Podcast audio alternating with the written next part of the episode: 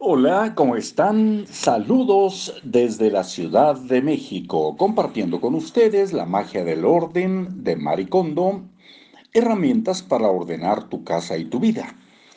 En este programa que hemos dado en llamar Oír para Vivir.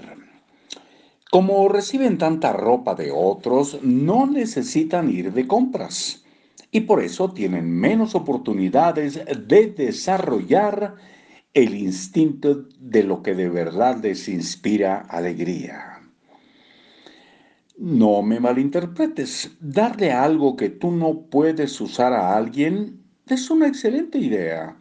No solo es económica, sino que también puede ser motivo de gran alegría ver que alguien cercano a ti disfruta y valora estas cosas.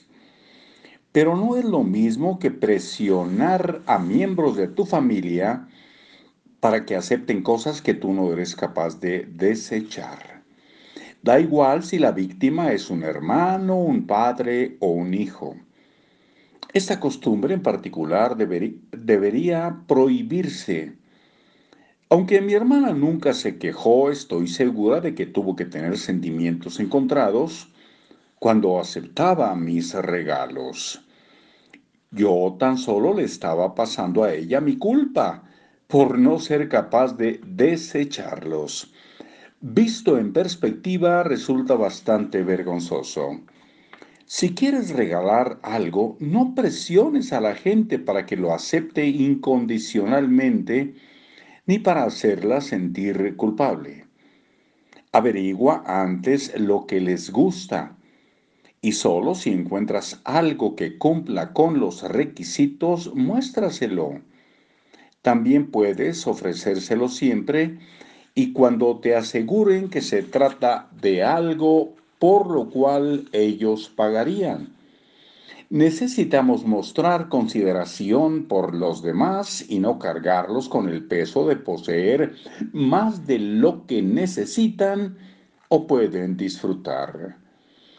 La organización es un diálogo con uno mismo. Con Mari, ¿quieres venir a ponerte bajo una catarata? Recibí esta invitación de una cliente encantadora, mujer, que a sus 74 años era una administradora de empresas muy activa, además de ávida esquiadora y excursionista.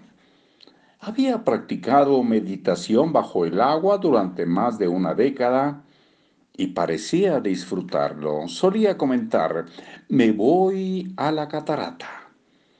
Y lo hacía de una manera tan casual como si se fuera al SPA, al spa. En consecuencia, el lugar que me llevó, al que me llevó no era un sitio para principiantes o un recorrido sencillo. Tras dejar nuestro equipaje a las seis de la mañana, caminamos por un sendero montañoso, saltamos cercas y cruzamos un caudaloso río donde el agua nos llegaba a las rodillas, hasta que llegamos a la catarata desierta. Y hasta ahí por hoy. Nos oímos muy pronto. Hasta luego.